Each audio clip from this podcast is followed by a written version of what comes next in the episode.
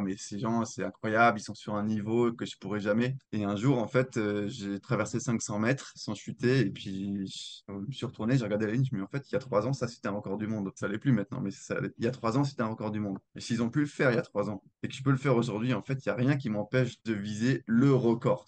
Bienvenue sur le podcast Upside Strength, le podcast qui t'aide à développer tes connaissances et tes compétences dans tous les domaines du sport et de la santé, que tu sois sportif amateur, athlète compétiteur, coach, prépa physique ou kiné. N'oublie pas de t'abonner à la chaîne et bienvenue dans ce nouvel épisode. Benoît, bienvenue sur le podcast, comment tu vas? Très bien, et toi? Merci. Sean, pour euh, l'invitation. Écoute, c'est un grand plaisir, c'est notamment grâce à Clo-Clo, hein, une, euh, une amie qu'on a en, en commun, Claudia, euh, Exactement, ouais. Nous a mis en contact. Euh, C'est un plaisir de pouvoir te recevoir sur le podcast. Benoît, pour ceux qui ne te connaissent pas encore, euh, dis-nous un petit peu qui es-tu et que fais-tu? Moi, je m'appelle euh, Benoît Brume, je suis eyeliner professionnel. Euh, la highline, qu'est-ce que c'est? Bah, vous avez sûrement déjà vu les gens qui marchent sur une sangle entre deux arbres dans les parcs. Bah, c'est la même chose, sauf que là, c'est entre deux montagnes. C'est Voilà, c'est assez bien décrit. Euh, ta tagline, c'est Je marche là où les oiseaux volent. exactement, ouais.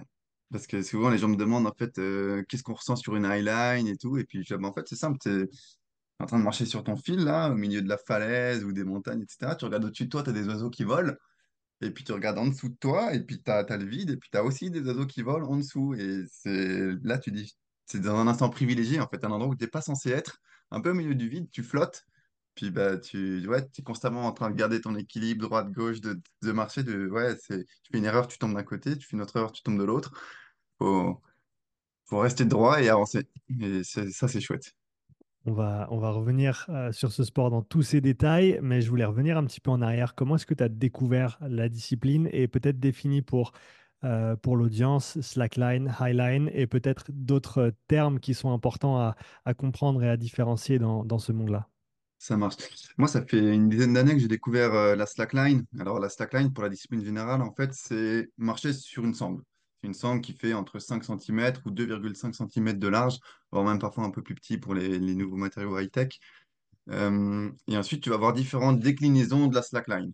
Que tu peux avoir de la highline, ça indique que ce soit en hauteur, la highline. Euh, midline, c'est quand tu n'es pas vraiment très haut, mais que tu as quand même besoin de t'attacher pour pas te faire mal si tu tombes. Tu avoir la waterline au-dessus de l'eau, la long line, ça c'est dans les parcs, euh, des choses qui font une centaine de, mètres ou, plus, euh, mais ça reste au sol, donc tu t'attaches pas. Et ainsi de suite. Après, c'est comme le vélo, en fait. Tu vas avoir du skate, du vélo de descente, du vélo de trial. Enfin, tu as, un petit peu plein de dé- définitions générales. Moi, je suis spécialisé dans la highline. Donc, l'intérêt, c'est d'aller installer des lignes en hauteur entre des falaises, des montagnes, des bâtiments. Maintenant, vu que ça devient mon métier aussi, je fais des prestations, ce genre de choses. Euh, parle-nous de comment tu as découvert la slackline dans un premier temps, si c'est ça que tu as découvert en premier, et Ouais. ensuite comment tu as évolué euh, au cours de ta carrière pour te retrouver sur des highlines aujourd'hui? Alors, j'ai découvert ça au lycée. Euh, je faisais UNSS escalade, comme pas mal de personnes, j'imagine. Et puis un jour, le prof, il a installé une slackline au sol dans la salle. J'ai fait, oh, bah dis donc, aujourd'hui, euh, j'ai jeté les chaussons et j'ai dit, euh, pas d'escalade aujourd'hui, je vais tester. Et j'ai été piqué. Donc, euh, j'en ai fait toute la séance et tout, jusqu'à que j'arrive à peu près à traverser les 10 mètres au sol, au-dessus des matelas. Et puis après, de fil en aiguille, t'en, fais un petit peu plus. Et puis tu dis, je vais m'acheter un kit, faire ça dehors, de plus en plus long. Et en fait, ce qui est génial avec la slackline, c'est que tu commences, tu galères, t'arrives pas à mettre un pied, ça tremble de ouf. Puis tu fais un pas, deux pas, et ensuite tu traverses la ligne. Puis tu arrives au bout et tu te dis, mince, je veux plus. Du coup, tu t'achètes une sangle plus longue, tu t'achètes 50 mètres, 100 mètres, tu l'installes à chaque fois de plus en plus grand dans ton parc. Et un jour, tu, tu réalises qu'on peut faire ça euh, en l'air. Moi, en fait, le problème, c'est que je m'étais cassé le pied en escalade. Euh, j'avais une peur, je me suis fracassé le talon, j'ai mis un an à remarcher. Et j'avais vraiment une peur bleue de retomber sur mon pied. Mais le problème, c'est que ta sangle, plus tu veux aller long, plus tu es obligé de la mettre en hauteur. Sinon, forcément, au milieu, tu vas toucher le sol. Et passé 25 mètres, en fait, tu es obligé de démarrer à un bon mètre et demi du sol. Et j'étais là, non, là, c'est trop, je veux, je veux pas retomber sur mon pied. Et puis j'ai vu la highline. Et la highline, ça m'a fait tilt dans ma tête. Je me suis dit, mais en fait, euh, je suis en l'air, je suis attaché. Si je tombe, je touche rien, en fait. Je ne peux pas taper de cailloux, je suis, je suis dans le vide, je touche un nuage, en fait. Et d'un coup, dans ma tête, je me suis dit, mais en fait, c'est ça la solution pour aller plus long sans se faire mal. Forcément, c'est pas le schéma de pensée que tout le monde va avoir. La plupart des gens, quand ils voient la highline, ils disent, ouh là là, moi, je vais rester au sol. Mais moi, ça m'a, fait, euh, ouais, fait un déclic. Du coup, j'ai tanné euh, le groupe local. euh, j'habite à Strasbourg, donc j'ai cherché des amis qui pouvaient m'initier. Je fais, ah, vous voulez m'emmener, vous voulez m'emmener, vous voulez m'emmener, jusqu'à qu'ils disent oui. Et la première fois où je me retrouve sur une highline, c'est comme ça, là, sur ton fil. Et là, ton cerveau, il fait blank out. T'es, t'es sur un fil au milieu du vide et tu dis, bon, bah, faut, faut, faut se lever, quoi. Et sauf qu'en fait, euh, t'as pas ton repère habituel. Enfin, t'es, t'es au milieu du vide, t'as, t'as un vide de 30 mètres en dessous de toi, ce qui est relativement petit, mais. Et tu dis, bah, ok, à un moment, faut, faut juste débrancher le cerveau.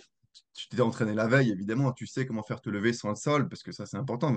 Tu passes ton temps à te lever, tu démarres depuis le sol, t'as un pied par terre, un pied sur la ligne, tu te lèves comme un marcher un escalier, et puis t'es debout. Sauf qu'en highline, t'as pas ça. T'es, es sur un fil qui bouge, t'as pas de sol, t'as rien du tout, t'as juste 2,5 cm, c'est ta surface de jeu. Du coup, tu t'entraînes au sol, etc. Tu dis, ouais, demain, je suis prêt et tout, je vais me lever, t'inquiète. Quand tu arrives sur la ligne, ça n'a rien à voir. Ton, cerveau, il dit, sors de là, t'es pas censé être là. C'est le vide. euh, Tout le monde a cette peur irrationnelle du vide. Non, elle n'est pas irrationnelle, elle est très rationnelle d'ailleurs. On n'a pas d'elle. Si on tombe, on se fait mal. Euh, La gravité, elle est impitoyable pour tout le monde.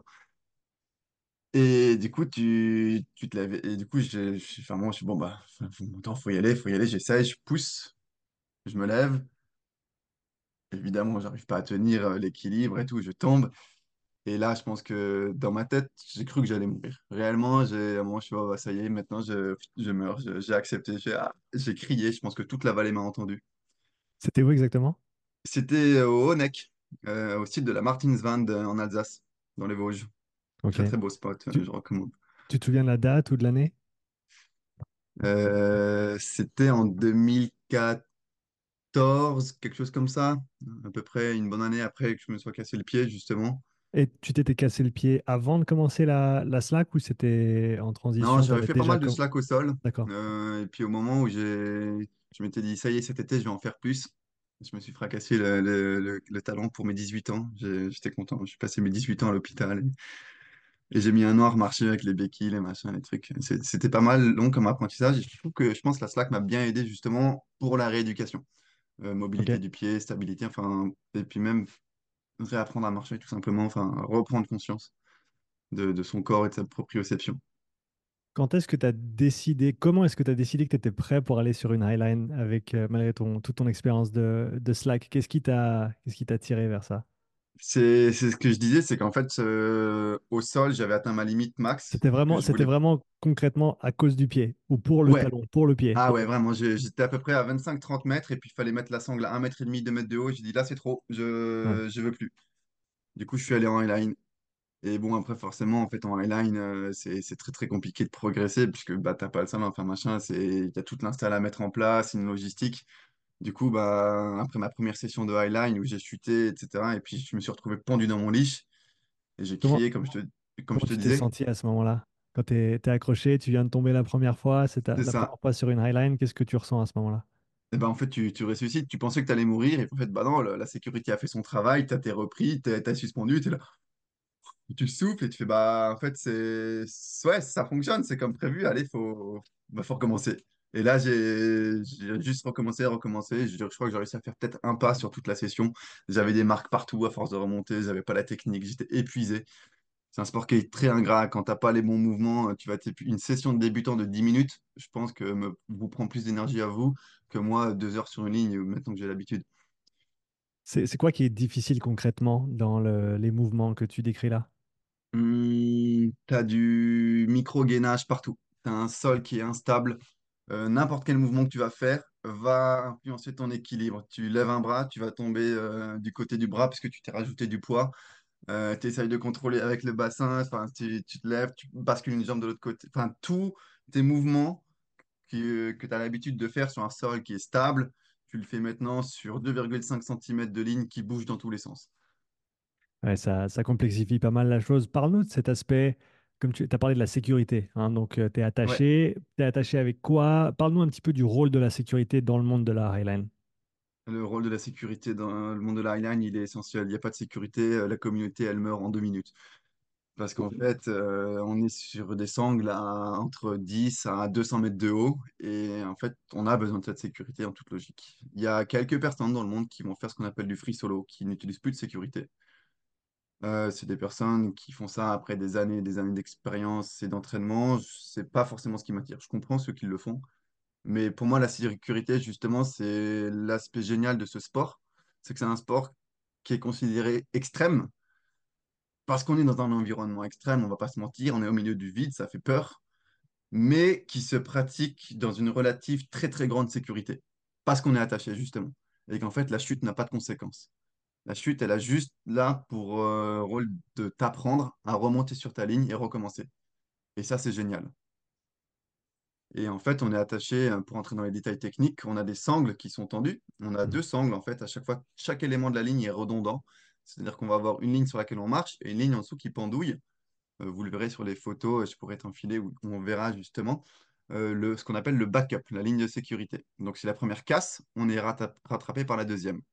Et ensuite, nous-mêmes, on est attaché avec des anneaux qui passent à travers deux lignes et qui sont reliés à ce qu'on appelle un leash, donc une, corde de sécurité. Pareil, elle aussi, elle est doublée. Tu as une sangle à l'intérieur, tu as une corde, donc il y a deux, éléments de sécurité EPI. Et on est attaché avec un harnais d'escalade, euh, comme, comme en escalade. Et puis comme ça, si on tombe, on tombe sous la ligne, on doit remonter et puis recommencer. Comme tu l'as dit, il y a certaines personnes qui, qui pratiquent le free solo, comme on peut le voir en, en escalade. Comment est-ce que ces personnes sont vues dans le milieu de la slackline et de la highline? Quelle est la perspective de la communauté sur euh, ces personnes qui pratiquent le free solo? Je n'ai pas envie de parler au nom de la communauté, euh, parce que Que- forcément, on est, on est nombreux, mais c'est mitigé. Il y en a qui, qui admirent, il y en a qui regardent ça de loin, qui se disent c'est chouette, il y en a qui l'ont envie, d'autres qui disent que c'est complètement stupide, qui risquent leur vie pour euh, un coup de vent. Euh, pendant longtemps, j'étais contre. Euh, maintenant, avec ma progression et mon niveau, je pense que je comprends ceux qui le font. Cette recherche en fait de liberté vraiment absolue, de se libérer en fait de cette attache et qu'en fait, ce qu'ils font, enfin, ils, connaissent leur ligne, ils l'ont traversé des centaines de fois, ils savent ce qu'ils font, ils connaissent leur corps, ils connaissent leur environnement, et de se dire en fait qu'une sécurité, c'est juste dans la tête, euh, il y a quelque chose de beau là-dedans. Moi, je, reconnais, après, pour le moment, je j'essaye pas, ça risquerait de me plaire. Dans quelle mesure c'est l'évolution de ta perspective qui t'a fait changer d'avis? Euh, ou alors, essayons d'équilibrer ces deux choses, changement de perspective simplement sur le free solo, ou est-ce que tu sens que c'est venu, comme tu l'as dit, avec une augmentation de tes capacités et euh, peut-être, euh, je ne veux pas dire combler le- la brèche entre ton niveau actuel et ce qui est requis de quelqu'un qui fait du free solo, parce que comme tu l'as dit, tu ne peux, tu ne peux pas faire d'erreur. En tout cas, la marge d'erreur est infiniment petite. Effectivement, c'est là en fait où, en parlant avec des gens qui ont fait du frisson, c'est qu'en fait, tu peux faire des erreurs dans le sens où si tu perds ton équilibre, tu pourras toujours attraper la ligne. Quand tu chutes en slackline, en fait, tu vas avoir deux types de chutes. Tu vas avoir le catch, où tu catches la ligne, tu l'attrapes avec euh, tes bras, tes jambes, tout. Et le leash fall, où là, du coup, tu t'en remets uniquement à ta longe de sécurité et ton bodard. Si ce leash fall n'est plus là, forcément, enfin, si ce leash n'est plus là, bah forcément, tu tombes. Par contre, tu peux toujours catcher. Hmm. Et en fait, c'est vraiment de, de sentir ton corps, tes capacités, au moment où tu sais que tu vas chuter, bah, de refuser la chute et de catcher avant. Et après, bah, effectivement, moi, mais j'ai tendance à pas aimer ça parce que j'aime bien me battre vraiment jusqu'au bout, jusqu'au bout pour garder l'équilibre jusqu'à que ce soit trop tard. Il y en a qui s'autorisent en fait pas, ils disent au-delà de ça, je catch auto- automatiquement. C'est des manières de s'entraîner et après, c'est comme je disais, beaucoup dans le mental parce que maintenant, je suis capable de traverser des lignes qui font plusieurs kilomètres de long euh, sans, sans mettre, euh, enfin, je les passe comme ça sans me poser de questions. Techniquement, j'aurais le niveau pour faire du free solo. Après, derrière, je pense que là-dedans, les mecs, ils font un travail exceptionnel. Et ça, je le respecte énormément, en fait. C'est très intéressant et on reviendra sur cet aspect euh, mental, psychologique du sport. Parle-nous de sur quoi il faut se concentrer quand tu traverses ta première slackline et on par- parlera ensuite de euh, sur quoi il faut se concentrer quand tu traverses une highline. Donc commençons avec le, petit frère, commençons avec la slackline. Quels sont les éléments qu'il faut garder en tête quand on se met sur une slackline pour essayer de la traverser? Quand, quand tu démarres au sol, en fait, il y a une métaphore que j'aime bien donner aux, aux débutants. Ils vont poser un pied dessus et puis ça va trembler de ouf. Ils disent, c'est pas possible. Puis je leur dis, est-ce que tu te rappelles quand tu as appris à marcher quand tu étais gamin, quand tu avais un ou deux ans? Puis ils disent, bah non. C'est rare ceux qui s'en rappellent. Du coup, je leur dis, bah aujourd'hui, tu as l'occasion de réapprendre à marcher et de t'en souvenir. Et en fait, c'est t'apprends juste à marcher. Quand tu es passé de quatre pattes à deux pieds, euh, ton monde entier a évolué. Enfin, tu étais super stable, tu pouvais même tomber n'importe quand, tu tombais de ça, c'était pas très haut, tu te faisais pas mal. Euh, tu passes à quatre pattes, tu es sur un, environnement qui est très instable. Et puis, euh, du coup, tu passes euh, sur un environnement qui est très, très instable, plus que deux pattes, etc. Une gestion de l'équilibre en 3D, enfin bref, assez compliqué. Et la slackline, c'est pareil, en fait. Tu, passes de, d'un sol qui est stable, que tu as marché du coup toute ta vie jusqu'à présent, et tu as l'habitude, tu sais le faire, à un sol qui est instable. Et en fait, c'est juste une question d'habitude. Il faut, faut en faire encore et encore. Et quand tu as appris à marcher, ça ne s'est pas fait en une journée. Et ben, la slackline, ça va être un peu la même chose. Il faut que tu, vraiment, tu, tu gardes ton pied, tu essayes de, de contracter des muscles dont tu ignorais l'existence. Euh, tout va se mettre à trembler, c'est normal. Euh, rares sont ceux qui posent le pied et puis d'un coup, ça ne se tremble pas. C'est c'est juste ton corps qui s'habitue. Et après, en fait, il faut, faut rester focus sur euh, ton pas et le pas d'après. Si tu sais faire un pas, tu sais en faire dix mille, en fait. Tu regardes où quand tu es sur une Slack? euh, quand tu démarres, tu vas regarder le bout de ta ligne à ton ancrage, euh, 10 mètres devant, tu regardes un point fixe, un peu dans le vague. Ça t'aide à te stabiliser, tu as ton environnement. Euh, quand je suis sur une highline, je vais regarder maintenant euh, 30 mètres devant. Et justement, je pense que l'importance du regard, euh, on pourra en parler plus tard au niveau performance sportive, mais j'ai changé mon regard de place. Bah, Mais par- vu qu'on est sur le regard, parle-nous-en, parle-nous-en maintenant. Qu'est-ce qui a changé dans ton approche par rapport au, au regard sur une line? Euh, moi, en fait, je suis athlète de haut niveau en slackline, je fais de la vitesse. Donc le but, c'est une fois qu'on sait marcher des lignes et qu'on arrive au bout, on se dit, mince, qu'est-ce qu'on va faire maintenant pour continuer à s'amuser? Ah bah si j'essaie de la passer le plus vite possible. Et du coup, en fait, la, première étape pour ça, c'est de s'acheter une montre et tu te chronomètres une seule fois et tu dis, oh, c'était pas mal, est-ce que je peux faire mieux? Et en fait, euh, pendant longtemps, en fait, j'allais sur des lignes, je disais, ah, aujourd'hui, j'ai fait un bon run, etc. Mais j'étais pas capable de l'estimer, à quel point c'était bon par rapport à la veille, etc. Se chronométrer, se mesurer, en fait, c'est se donner la possibilité de s'améliorer. Une fois que tu as compris ça, tu rentres dans le côté sportif, dans le côté euh, ludique, de vouloir s'améliorer, de, chercher simplement à aller plus vite, plus, plus propre, plus, plus tout. Ton regard, du coup, comme je disais, tu vas regarder ta ligne. Tu regardes euh, soit le bout de la ligne. Quand tu commences, souvent ta ligne, bah, elle n'est pas très longue, elle fait 15 mètres, donc tu regardes 15 mètres au loin, c'est c'est pas très compliqué. Quand tu passes sur des lignes qui font plusieurs centaines de mètres, regarder tout au bout, ça commence à faire loin. Et puis tu vois toute la ligne devant toi, c'est décourageant, tu dis merde, il me reste tout ça à marcher. Et du coup, tu shifts, en fait, tu regardes 30 mètres devant toi, un morceau de ligne, c'est plus stable. Tu vas voir l'environnement de manière générale, tu vois ta ligne qui bouge, mais tu vas pas te focus sur les mouvements de la ligne à 300 mètres au loin qui n'ont pas forcément une influence sur toi. Et maintenant, en fait, euh, je regarde plus la ligne, mais je regarde le sol. Donc, euh, quand il est euh, 100 ou 200 mètres plus bas, peu importe, je prends un point fixe au niveau du sol et je mets la ligne, en, parce que je la vois toujours, forcément, je ne suis pas focus dessus. C'est comme quand tu regardes soit ta main, soit derrière, tu vois la chose sans la voir. Et en fait, si la ligne se décale par rapport à mon point au sol, ça veut dire que moi, forcément, je suis pas droit. Hmm.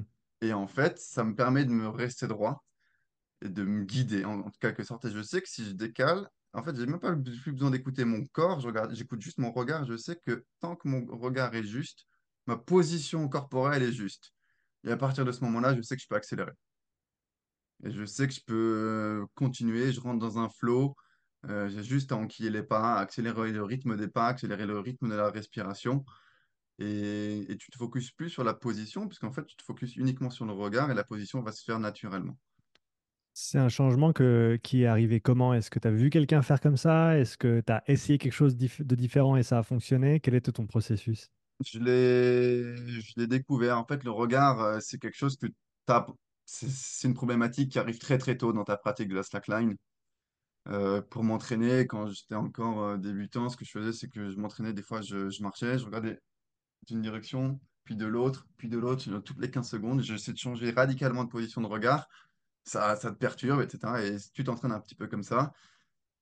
Et après, ensuite, euh, quand je me suis mis à faire de la longueur, euh, j'essaye toujours de, ouais, chercher ce qu'il y a le moins fatigant, en fait. Est-ce que ce que je te disais, quand tu regardes un kilomètre au loin, c'est fatigant, tu as trop d'informations. Du coup, tu ramènes un peu ton regard. Et en fait, au bout d'un moment, j'ai même remarqué que quand je regardais le sol, parce qu'au début, ça fait peur. Quand, quand tu es sur une ligne, tu vas regarder devant toi, c'est plus simple. Les gens qui ont peur du vide, regardez tout, tout, tout en bas. Tu vois tes pieds qui défilent et le sol qui s'en finit plus tout en bas.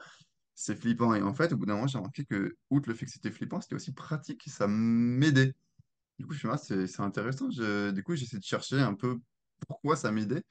Et j'ai trouvé cette technique. euh, et ça, ouais, c'est très intéressant ça. C'est vraiment un processus d'exploration. Parce qu'en fait, comme tu l'as dit, c'est un sport qui est assez jeune. Euh, je suis le premier champion du monde de highline du monde. Euh, les premiers championnats ont eu lieu l'année dernière. Hmm. Euh, la Coupe du Monde, c'est moi qui l'ai organisée. Donc, on est vraiment dans un sport qui est encore très, très niche où, euh, en tant qu'individu, je suis vraiment acteur de- du développement sportif. Du coup, forcément, il n'y a pas beaucoup de coachs. euh, Il n'y a pas de, de technique avérée. Enfin, tout est à découvrir en quelque sorte. Et du coup, ça, c'est, c'est- super intéressant. c'est très très ouvert. Tu nous as parlé des différents types de lignes tout à l'heure. Est-ce que tu peux nous faire un peu l'état des lieux euh, au niveau des différentes compétitions, des différentes catégories? Comme tu l'as dit, hein, ces, ces jeunes sports, c'est très très intéressant, je trouve, de suivre l'évolution de ces jeunes sports. Euh, par exemple, le parcours me vient à l'esprit où Mm. euh, au début, il n'y avait pas de compétition, ensuite, il y avait un, st- un style de compétition. Maintenant, tu peux certainement catégoriser 4, 5, voire 10 euh, styles de compétition différentes avec leurs standards et, et leurs prérequis, etc. Comment est-ce que la slackline ou la highline se, se catégorise aujourd'hui et qu'est-ce que tu vois comme développement potentiel pour l'avenir? Effectivement, c'est, je suis tout à fait d'accord avec toi. En fait, quand j'ai commencé la slackline, il- les compétitions n'existaient pas. La, la slackline, au début, n'était même pas considérée vraiment comme un sport, plutôt comme une discipline ou un art de vivre.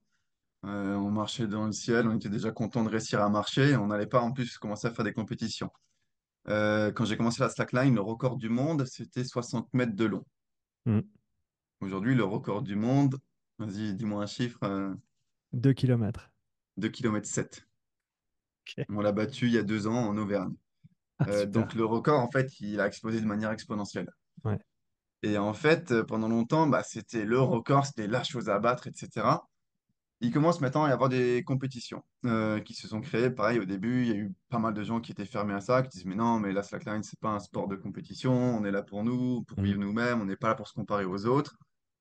Ce que je comprends. Euh, Ah, chacun dans sa pratique peut, peut le faire, euh, mais je peux aussi, moi aussi, avoir envie de me mesurer aux autres, de m'améliorer. La compétition est un moyen de m'améliorer.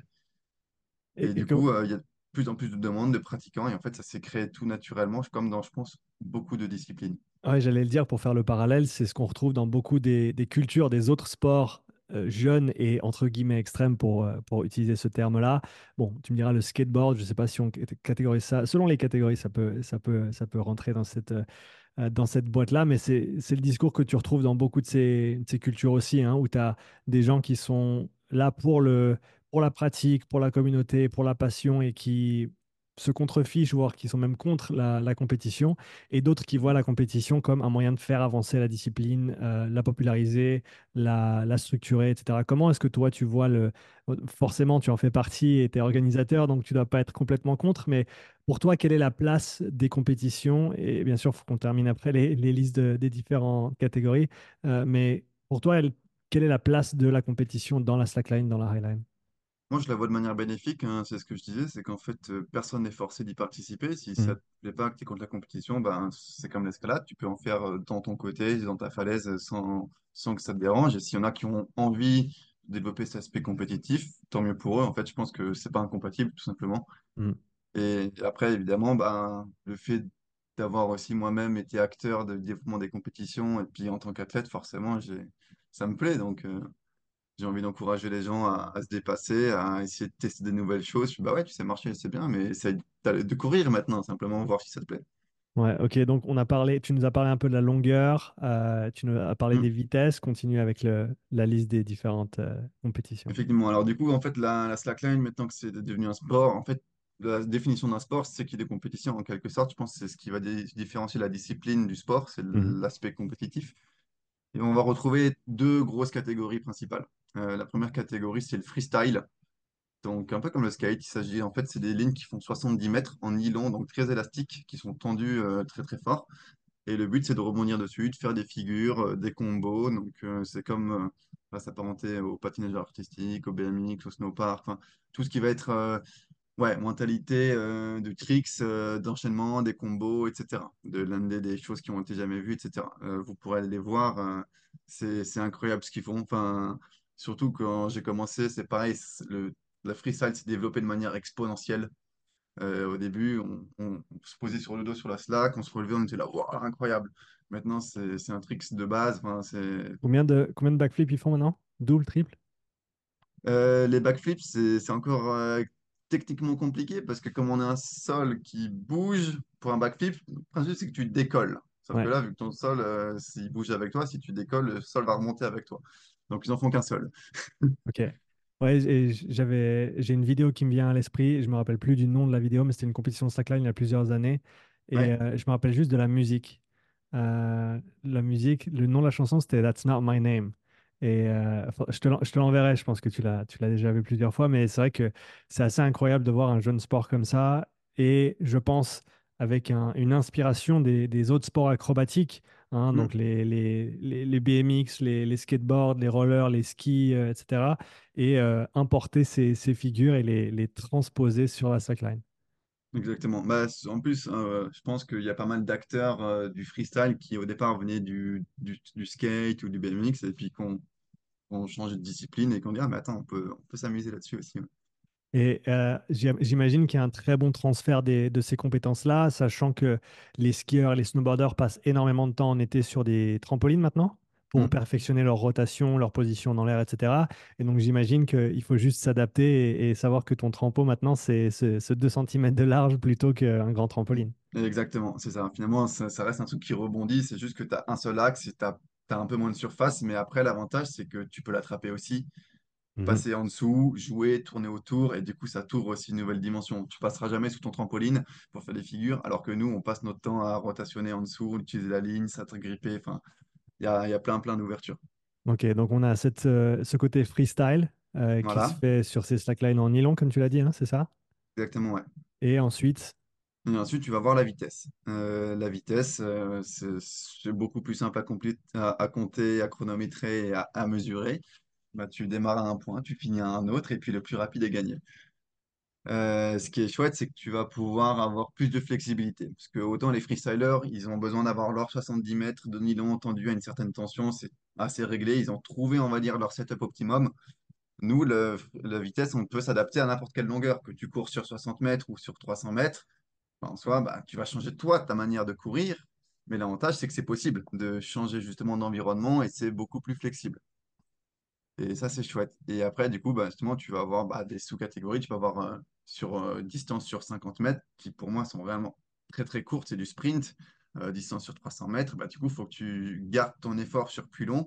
Et c'est comme l'athlétisme, en fait, où tu vas avoir du sprint, du moyen, du long fond. Et enfin, les records du monde de distance, 2,7 km. Là, c'est pareil, tu ne gères pas ton effort de la même manière. Combien de temps ça a pris les 2,7 km sur une slackline ou sur une highline? 1h16. 1h16. Ok. Et sur le, sur le, sur un 50 mètres, euh, les meilleurs font combien à l'heure actuelle? Eh ben, on dépasse les, les mètres secondes, on est presque aux alentours des 2 mètres secondes, donc euh, 50 mètres, entre, ouais, 25 secondes, un truc comme ça. Ça commence à, ça commence à avancer, hein, ça fait Ça un. commence à sprinter, ouais, t'es t'es bien plus rapide qu'un rythme de marche normal au sol. ouais c'est ça. deux 2 mètres secondes, on est trois trois virgule six Donc on est à six sept sept km heure. Ça fait, ça fait une marche bien, bien, bien, bien relevée quand même hein, pour, Ouais, euh, pour donner un. justement, je, je compte pas trop en kilomètres heure parce que Hmm, entre 3,6 ou 3,2, enfin, oui, c'est assez difficile de mesurer. Je trouve que le mètre seconde est plus parlant. ouais, C'est pareil, un standard que j'essaye de pousser, puisque pareil, si tu vas comparer une vitesse en temps et en minutes, bah, si ta longueur est différente, oui. Euh, à chaque fois, il fait, ah, t'as mis combien? J'ai mis 2 minutes sur 150 mètres. Ah, d'accord, moi j'ai mis une minute 30 sur euh, 80 mètres. Mais non, tu comptes en mètres secondes, paf, tu sais, t'as un rythme moyen et puis euh, Ça, c'est mon esprit. mesurer. mon, mon esprit euh, science du sport qui rentre en, en action, Mm. mais je ne sais pas si ça a été déjà fait de mettre en relation les différentes distances et les différentes vitesses pour voir justement cette, cette courbe ou cette relation entre la, la vitesse et, et la durée ou la distance des, des différents, des différentes lines. Ça fait un, un bout de temps que je me dis qu'il faudrait que je fasse ma courbe sur Excel avec euh, mon temps en mètres secondes par rapport à la longueur et justement voir la vitesse moyenne qui descend et où est le pic. Euh, ça demande de le faire. J'avoue que ça fait, je pense, plus d'un an que j'ai ça en tête, que j'avais envie de rassembler beaucoup de données de ma part, puis d'autres athlètes, pour voir justement où est le, le shift Ouais, Euh, c'est bien que tu m'en parles parce que ça va me remotiver à le faire. Mais effectivement, en fait, euh, tu remarques ça quand tu... Enfin, moi, je l'ai remarqué en tout cas, que ma vitesse moyenne, eh ben, elle va baisser avec la longueur de la sangle, ouais. forcément. Que, bah, si je cours sur euh, 300 mètres, je ne pourrais pas aller aussi vite que si je cours sur 60 mètres. Et ça, c'est super intéressant justement et de comparer. Moi, je sais que bah, je suis meilleur en fait en vitesse moyenne, en ratio sur du long Mhm. que sur du court. Parce qu'en fait, moi, mon point faible, c'est le démarrage. Je vais, je vais perdre beaucoup de temps à démarrer. Quand il y en a, ils sont capables de démarrer en une seconde et déjà être parti. Moi, il m'en faut plutôt deux, trois. Et du coup, derrière, j'ai trois secondes à devoir rattraper sur le, sur le mec à démarrer. Ça fait trois secondes, euh, c'est énorme. Est-ce qu'il y a, que- quelle est la proportion de compétiteurs qui se dirigent plutôt vers le freestyle et l'autre plutôt vers la vitesse? Et aussi, quelle proportion peut-être fait, fait les deux? Le, le freestyle est beaucoup plus, va- enfin, je dirais pas valorisé, mais présent. Il y a beaucoup plus de pratiquants de freestyle. Ouais. Euh, parce que pendant longtemps, en fait, a commencé à avoir des, des personnes qui ont, qui ont développé ça, qui ont créé les- des compétitions. Les premières compétitions de speedline ont mis beaucoup plus de temps à arriver que celles de freestyle. Au championnat du monde, euh, il y avait effectivement une, euh, une compétition. En fait, les championnats avaient les deux compétitions, justement freestyle et vitesse. Le vitesse, c'était un peu euh, le petit frère, ça m'a vexé. Du coup, j'ai dit, bah, je vais créer ma propre Coupe du Monde, il n'y aura que de la vitesse. Et ça a donné aussi, je pense, une impulsion dans le sport d'avoir juste de la vitesse, que c'était pas juste un petit truc à côté, qu'il y avait de quoi faire. Et en fait, ça a motivé plein de monde. Et moi, ça, ça me plaît parce qu'en fait, c'est une discipline qui a entièrement sa place. Et c'est un autre type, évidemment. C'est peut-être euh, moins artistique, moins ludique, etc. Mais on rentre beaucoup plus dans le cardio malgré tout. Et en fait, euh, au départ, moi, je suis un marcheur de grande ligne et Mhm. j'ai envie de marcher. J'ai pas envie de, de sur place sur le même truc. Enfin, si je voulais faire du trampoline, j'irais à la salle. Donc, vu que Je les adore, les freestylers, c'est des amis. Non, exactement, exactement. Euh, parle-nous de comment tu as... Comment tu as décidé d'organiser cette première Coupe du Monde en... Tu appelles ça de la speedline, hein, c'est ça? Ouais, speedline, tu, vas aller vite. quoi. Je me permets d'interrompre cet épisode pour te dire que si tu souhaites progresser en cardio, devenir plus endurant, mieux récupérer sans nécessairement t'entraîner plus dur, je t'ai préparé une mini formation en quatre vidéos pour t'expliquer tout ce qu'il y a à savoir sur les zones d'entraînement et comment les appliquer dans ton quotidien. Clique sur le lien dans la description pour accéder gratuitement à cette formation. Voilà, exactement. Comment est-ce que tu as décidé de formater cette première Coupe du Monde? Qu'est-ce qui t'a orienté vers ce choix? De quel sport tu t'es inspiré, on va dire, pour, euh, pour créer cette Coupe du Monde? Bah, comme dit, j'avais déjà fait des compétitions de speedline qui existaient. Hmm. Euh, pareil pour les championnats du monde, etc. Le fait d'avoir gagné, je pense, les championnats du monde de vitesse, ça m'a motivé. Et je me suis aussi dit que c'était en quelque sorte un peu mon rôle de développer cet aspect sportif et de rendre en retour à la communauté ce que la communauté m'avait donné. Mhm. Et ensuite, euh, d'un autre côté, moi, j'étais, euh, je suis originaire d'Alsace. Euh, j'ai organisé un projet, une traversée de, de 800 mètres entre un château et une forêt au-dessus d'un village. C'était incroyable et la mairie, a- enfin les locaux, le village, la mairie, tout le monde a, vraiment apprécié ce spectacle et du coup ils ont, ils en ont redemandé l'année d'après. Parce que je leur ai dit on va pas faire la même chose. Il y avait un autre château en fait juste à côté. Les deux châteaux étaient à une distance de 150 mètres et je me suis dit mais en fait ça va être un super cadre pour faire des, de la compétition. Mhm. Et du coup en fait naturellement j'ai eu envie de, de pousser, de développer à la fois ben, cet événement pour offrir au village. Finalement moi aussi j'organise des événements en parallèle de mon côté athlète et puis envie de, de pousser en fait la discipline de la vitesse, de donner un cadre aux athlètes qui avaient envie d'essayer. Euh, j'ai eu des athlètes de 30 pays. Euh, ils sont venus de tous les continents, euh, juste l'Afrique qui n'avait pas été présente. Mhm. Mais autrement, j'ai eu euh, cinq continents pré- représentés, une trentaine de pays. Enfin, c'était vraiment incroyable. J'ai eu des gens qui se sont motivés, qui se sont entraînés juste pour cette compétition. Ça crée un, très bel engouement. Et maintenant, on voit justement des gens qui s'entraînent, qui échangent des techniques. Enfin, qui donnent des chronos. Enfin, c'est, ça crée vraiment une, une- ouais, émulation autour de cette discipline. Et ça, c'est quelque chose qui, moi, me rend fier. Et puis, je suis content de voir que ça se développe. Quel était le format de la compétition? Est-ce que c'était par élimination? Combien d'essais chacun? Comment tu as, organisé la chose? C'était effectivement par élimination. Il y avait euh, des qualifications où tout le monde avait deux runs, on gardait le meilleur des deux temps. Mhm. Et ensuite, on a créé un tableau éliminatoire et puis euh, c'était en duel. Donc deux lignes parallèles, départ simultané, le premier arrivé au drapeau passe au round suivant. Euh, l'avantage de ce format battle, c'est que chaque battle est une compétition à regarder. Euh, il peut y avoir des... Enfin, là, tu commences à être stratégique. Le but, c'est pas d'aller uniquement le plus vite, c'est d'aller plus vite que l'autre. Mhm. Il faut jouer d'un côté la sécurité, parce que si tu es devant, bah, tu vas pas aller plus vite et risquer la faute et tomber. La faute n'est pas éliminatoire, mais bon, le temps que tu te relèves, euh, l'autre est repassé devant. Tu perds combien de temps sur une, sur une chute? Ça dépend qui. Comme dit, euh, le catch prend beaucoup moins de temps que le leash fall, parce que quand Ouais. tu catch, tu attrapes la ligne, tu te relèves directement, ça peut prendre deux trois secondes. Euh, un leash fall, tu tombes dans la ligne, il faut vraiment tout réescalader, te relever et repartir. Et il y en a justement, c'est surprenant, ils arrivent à, tomber, catcher, ils écartent juste les jambes, c'est pas grave, ils se relèvent en une seconde et demie, ils sont, repartis. Euh, moi, je sais que si je tombe, euh, c'est fin du game. Donc, je, je jouais la sécurité et puis la régularité en quelque sorte. C'est super cool d'avoir mis les deux lignes en parallèle. Je pense que ça donne vraiment quelque chose de supplémentaire, de voir cette, cette course véritablement entre deux individus. Mm, Euh, chose qu'on, je, je passe beaucoup de, temps dans le monde du CrossFit et c'est toujours une, une question, c'est comment rendre le sport plus attrayant pour les spectateurs, surtout pour les spectateurs qui ne savent pas ce qui se passe. Et le fait d'avoir une course avec un départ et une arrivée et deux personnes qui font exactement la même chose, ça rend les choses extrêmement simples et extrêmement intéressantes à regarder aussi. ça. Et je pense que c'est là où finalement le, le speedline a beaucoup plus de potentiel que le freestyle. C'est qu'en fait, euh, en freestyle, euh, même moi en y connaissant quelque chose, des fois je comprends rien. Et euh, le public, alors ils sont là, mais du coup, là, c'était dur ou c'est pas dur? Enfin, ce qui est marrant, c'est que le public va trouver des tricks euh, qui vont être basiques, super impressionnants, alors que derrière, des tricks qui sont techniquement incroyables, ils vont être, bah ouais, c'est pas, pas fou. Et effectivement, le format de battle, comme ça, pour le public, c'est très, très ludique. Euh, et justement, c'est ça qui, était bien, c'est qu'en fait, cette compétition, elle a été créée pour les athlètes, pour qu'ils puissent s'entraîner, mais aussi pour le public. On a eu, euh, c'est des châteaux, faut compter 40 minutes de marche depuis le village dans les montagnes, c'était noir de monde. Vraiment, on avait un public de malades, euh, c'était, il y avait un gros, gros engouement de la part du public, et ça, c'est pareil, c'est quelque chose que j'avais envie de donner à ma... C'était dans dans ma région d'origine, et j'avais envie de partager ma passion avec ma région et ma région avec ma passion et faire les deux ensemble, c'est quelque chose qui, c'était un, un but pour moi. C'est vraiment spécial et j'adore le fait que tu aies fait ça entre deux châteaux, c'est assez incroyable. Pour revenir rapidement sur le freestyle, c'est c'est une question que je me suis posée juste avant quand on, quand on discutait. Euh, je regardais hier du slopestyle en, en ski euh, Mm. de l'année dernière aux X Games et c'est quelque chose que je me disais, ils ont, est-ce que les juges, ils ont des notes pour différents tricks comme ils le feraient à l'époque en- ou encore aujourd'hui en gymnastique où tu as des, des Mm. niveaux de difficulté par trick? Est-ce qu'ils ont ces, ces chartes-là et ils savent eux sur quoi ils vont se baser? Après, bien sûr, l'ex- l'exécution, le style, etc. Mais est-ce qu'il y a des, des, des barèmes ou des standards comme ça qui sont établis en freestyle, tu sais?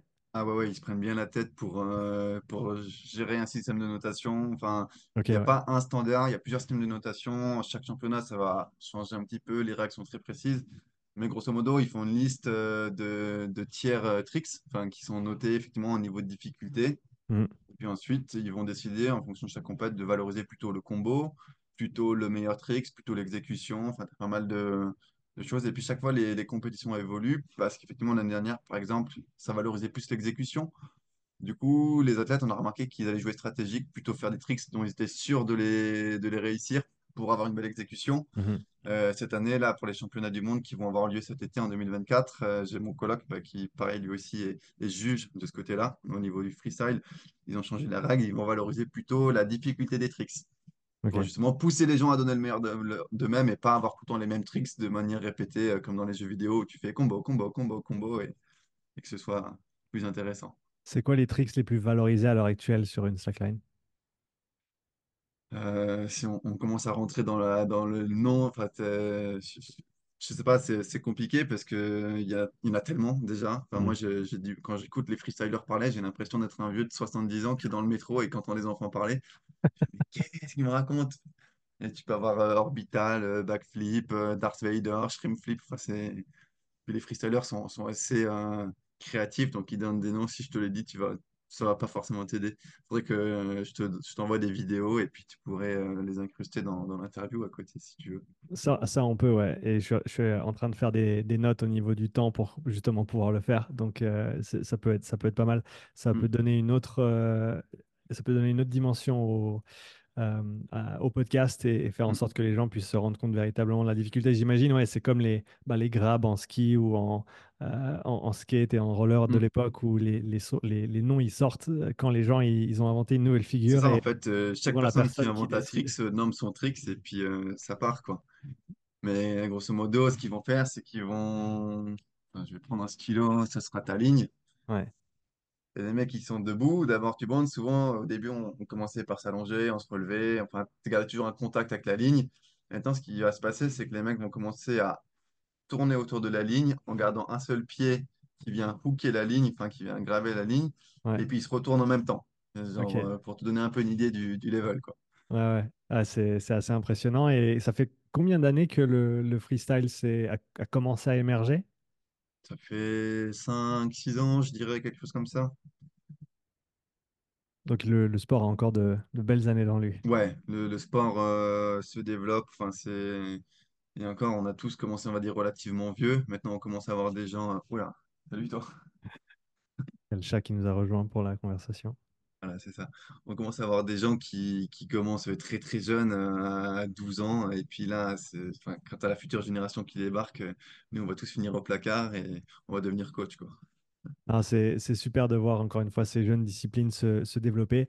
tu as parlé tout à l'heure du fait que cette compétition que tu as, mis en place a, créé pas mal d'émulation, d'émulation de, de gens qui, qui s'entraînaient ensuite, avant et ensuite, euh, grâce à, grâce à ça.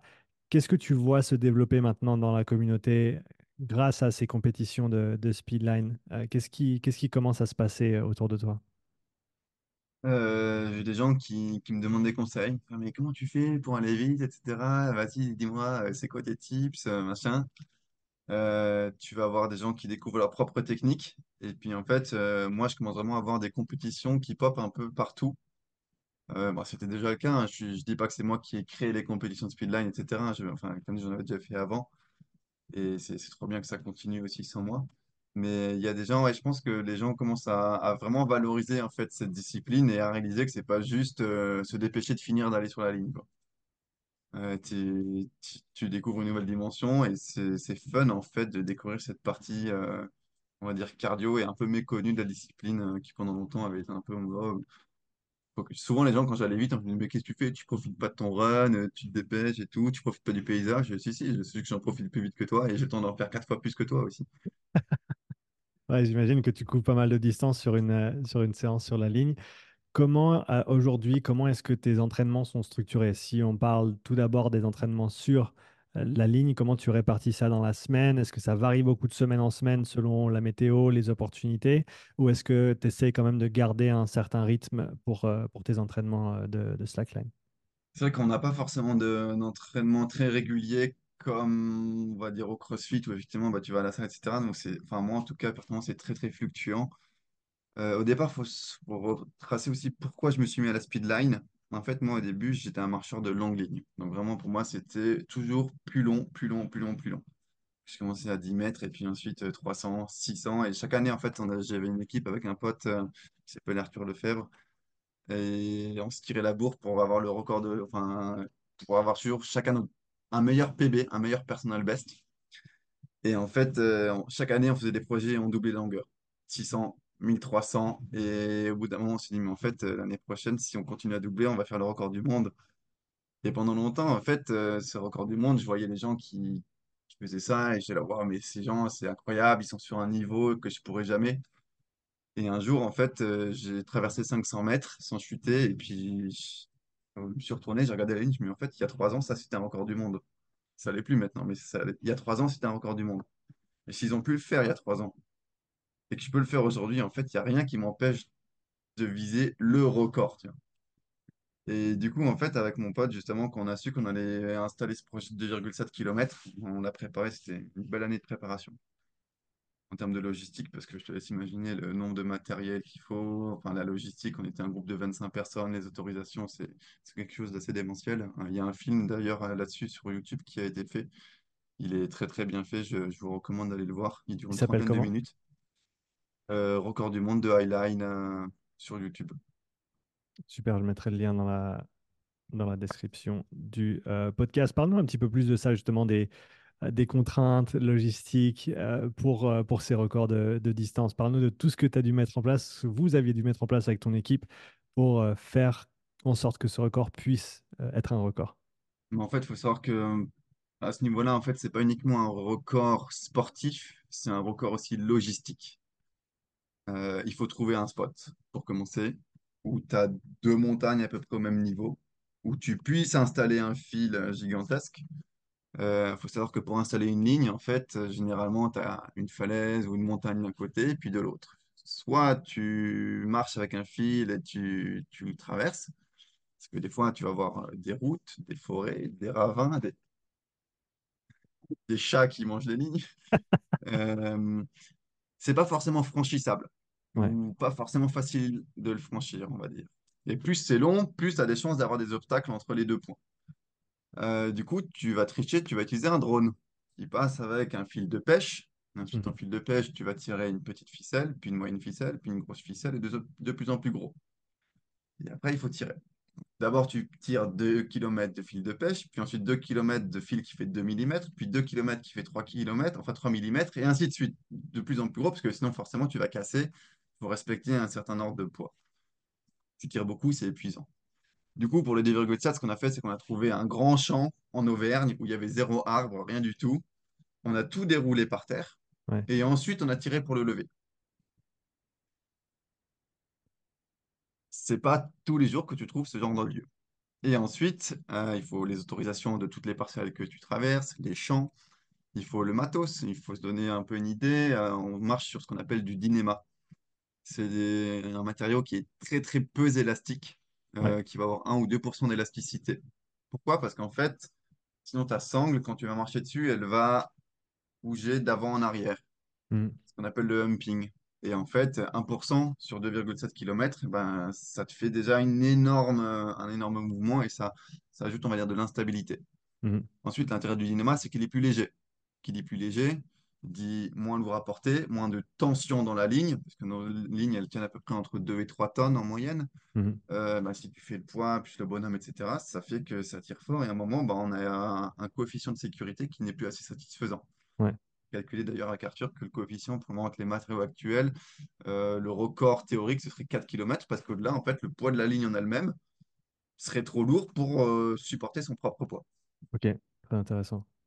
Et ensuite, euh, c'est des installs qui sont longues, donc euh, qui coûtent cher, parce que euh, le Dynéma, ça coûte entre euh, 4 et 6 euros du mètre. Je te laisse faire le ouais. calcul sur 2,7 km, sachant qu'il te faut une ligne de sécurité en plus. Ouais. Elle est, elle est aussi faite en, dans le même matériau ou pas? C'est plus léger. Si tu l'as fait, tu peux le faire en, en, en polyester, ça va être moins cher, mais plus lourd. Et du coup, bah, plus lourd. Enfin, c'est toujours les problématiques, gains, avantages, etc. Donc, si tu as du, du, du Dynéma partout, le plus light possible, c'est le mieux. Enfin, bref. Et la, la line de 2,7, tu la gardes dans le garage, tu vas la réutiliser, tu peux la découper pour faire d'autres euh, d'autres lines un peu plus courtes. Alors en fait, la ligne de 2,7, c'est pas une line, c'est des sections qui font entre 50 et 100 mètres, qui sont connectées les unes entre les autres.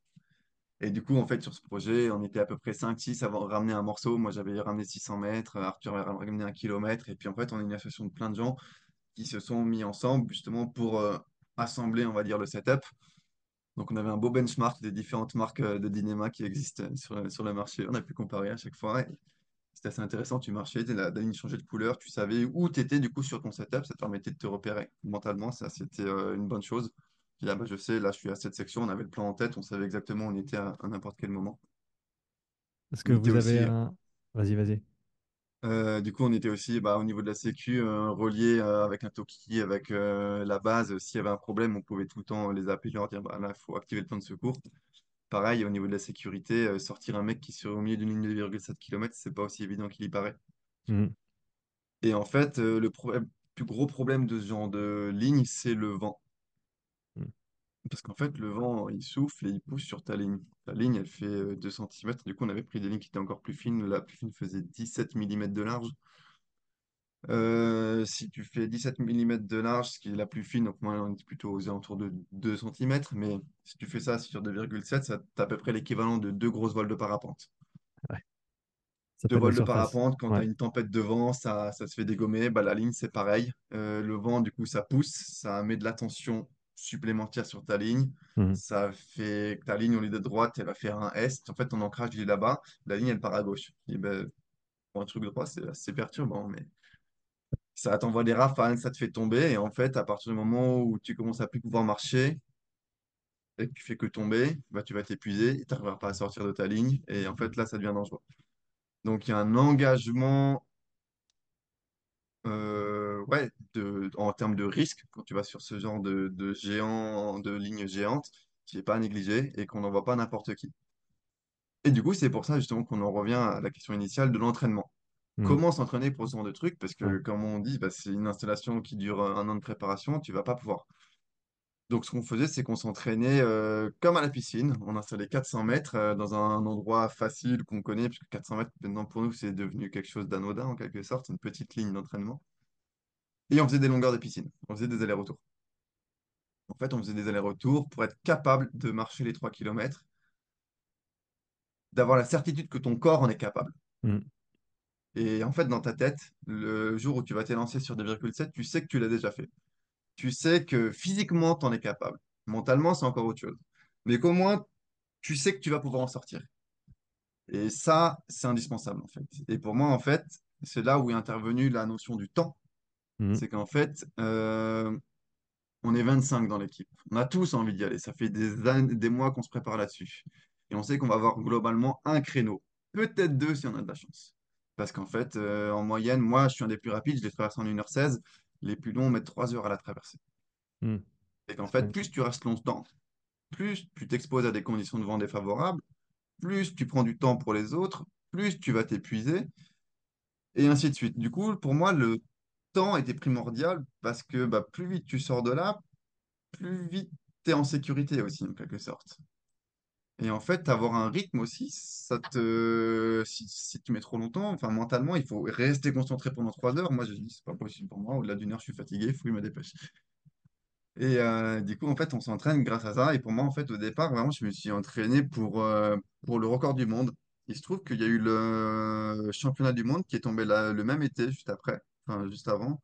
Mais pour moi, j'étais vraiment en mode entraînement de la longue ligne. Et en fait, à force de bouffer de la longueur, de la longueur, de la longueur, et ben, c'est ça qui est beau aussi dans la slackline, c'est que le freestyle, ils font beaucoup de tricks. Mm. Moi, je, je me rappelle une phrase de, de Bruce Lee qui dit euh, J'ai pas peur du mec qui a travaillé 1000 tricks une fois. J'ai peur du mec qui a travaillé un tricks mille fois. Moi, je connais un seul tricks, c'est le pas. Moi, je le fais bien. hein. J'ai juste un tricks, je fais un pas, mais je le fais dix mille fois de suite. Et en fait, euh, tu vas vraiment perfectionner ton geste. Parce qu'en fait, euh, c'est ce que je te disais, tu es en gainage constant, toujours en train de rattraper, etc. Tu as les bras en l'air. Du coup, il faut se reposer. Et en fait, chaque mouvement parasite, c'est de l'énergie. Et ton énergie, quand tu es sur ta ligne, elle est précieuse. C'est du souffle, c'est de l'eau, enfin, t'as pas de ravitaillement. t'es- une fois que tu es parti, tu sais qu'il n'y a pas de retour en arrière. Donc il faut que tu sois euh, le plus propre, le plus épuré possible. Et ça, derrière, en fait, c'est ça qui m'a amené à la vitesse naturellement.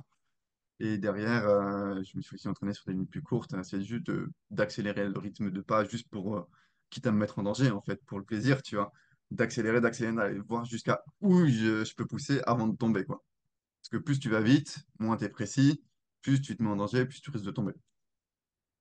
Pour toi, quel est le rôle donc pour quelqu'un qui, disons, quelqu'un qui souhaite se dédier à la, speedline et qui veut euh, devenir meilleur là-dedans, qui veut devenir plus rapide, quel est le rôle de la marche euh, plutôt lente justement au niveau, au niveau technique sur, euh, sur la ligne pour devenir meilleur à plus haute vitesse? Ça, ça fait travailler ta, ta régularité. Ça fait travailler ton, ton mental, ta capacité à ne plus tomber. Parce qu'en fait, pour battre un record du monde, il faut marcher de bout en bout sans chuter. Si tu Hmm, chutes, tu ne valides pas ton record. ouais. Donc, mentalement, tu t'autorises plus à tomber.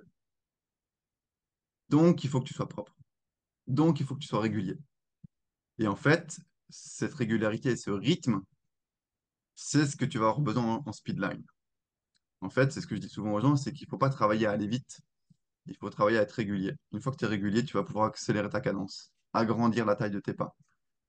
Et une fois que tu as ça, en fait, bah, tu as plein de choses à travailler, mais en fait, c'est cette régularité qui va te donner cette confiance en ton corps, en tes capacités, et derrière, au niveau compétition, euh, qui, je pense, me donne un avantage par rapport à d'autres speedliners qui vont être très, très rapides aux entraînements, qui sont capables de courir. Tu vois, les mecs, ils volent, etc. Mais en compète, ils, ils paniquent parce que c'est une performance qui est faite sur demande, à l'instant précis. En fait, quand tu es sur une highline et que tu veux battre un record, en particulier sur ces grandes lignes, tu vas avoir une chance, peut-être deux, c'est ce que je te disais, et en fait, tu n'as pas de deuxième essai. La compétition, c'est maintenant. C'est, t'as beau être super bon, si maintenant, t'es pas bon, si t'as pas réussi à te préparer en avance ou que t'as pas réussi à te mettre dans le mood, tu fais une erreur, c'est fini.